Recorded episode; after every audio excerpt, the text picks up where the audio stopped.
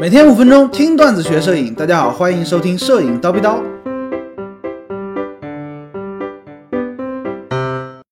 镜头名称含义之索尼篇。昨天呢，我们讲了佳能镜头的命名规则，可以发现还是非常有规律的，对不对？相比之下，我们今天要讲的索尼篇就显得比较混乱了。为什么呢？因为索尼家的镜头啊，有很多不同的家族，比如说有蔡司小蓝标的。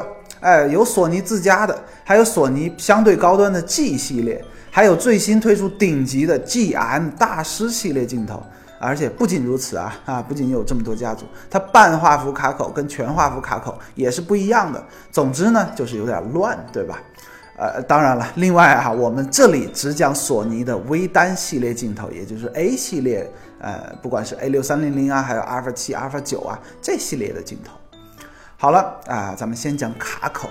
索尼 APS 微单的 APS-C 微单呢，它是 E 卡口，就是一个 A B C D E 大写的 E。比如说阿尔法六三零零这样子的相机，你就可以选择 E 卡口的镜头。但是 E 卡口的镜头啊，它是半画幅镜头，不可以安装在阿尔法七系列全画幅相机上使用。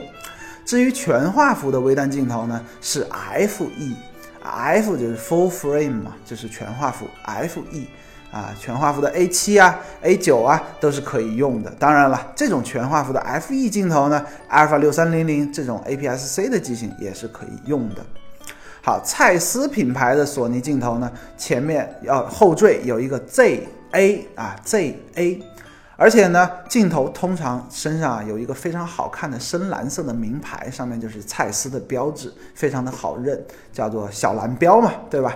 通常带有小蓝标的蔡司镜头呢，价格比较贵啊，价格比较贵。至于有的这个蔡司镜头前面有一些英文单词，比如说什么呃，vario tesa 呀，啊，这代表这个镜头采用的光学结构啊，vario tesa。意思就是这个镜头采用的是变焦的天塞结构，还有什么松纳呀、普拉纳呀之类的，哎，这个也是镜头结构，大家了解就好啊，不必深究。高老师都不知道这个到底有什么意思啊。另外，蔡司镜头名称中间呢，它通通通常会有一个大写的 T 加一颗星，加一颗星。通常呢，这个大写的 T 还是红色的，这代表这个镜头采用了蔡司独有的 T 星镀膜。哎，这个镀膜呢，总之就是很牛逼的意思了啊，是高级镀膜的意思。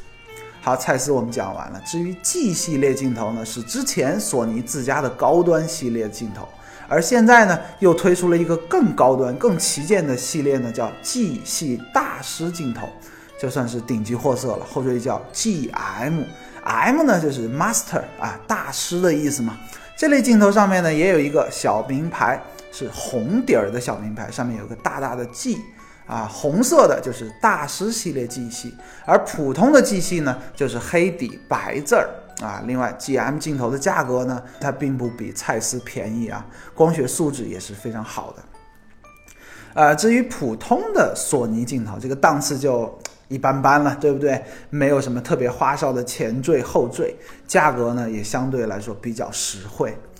另外啊，索尼镜头的光学防抖呢是 OSS 啊，跟佳能的 IS 不一样，对不对？人家是 OSS 啊，这个需要啊特别注意。至于其他方面，像焦距啊、光圈啊什么的，各家厂商其实都是一样，可以参考上面一期啊佳能篇，大家去解读。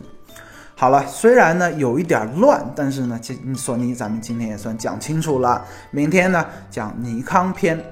啊，依然是口播一个广告。蜂鸟微课堂近期策划了一套镜头详解和选购实战相关的课程，哎，非常适合大家呢。如果说对于镜头有困惑的同学，可以去听听看。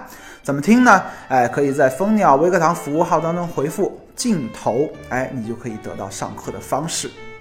今天高老师就先叨逼到这里了。想要系统的学习摄影知识呢，欢迎微信搜索“蜂鸟微课堂”，明早七点咱们不见不散。拜了个拜。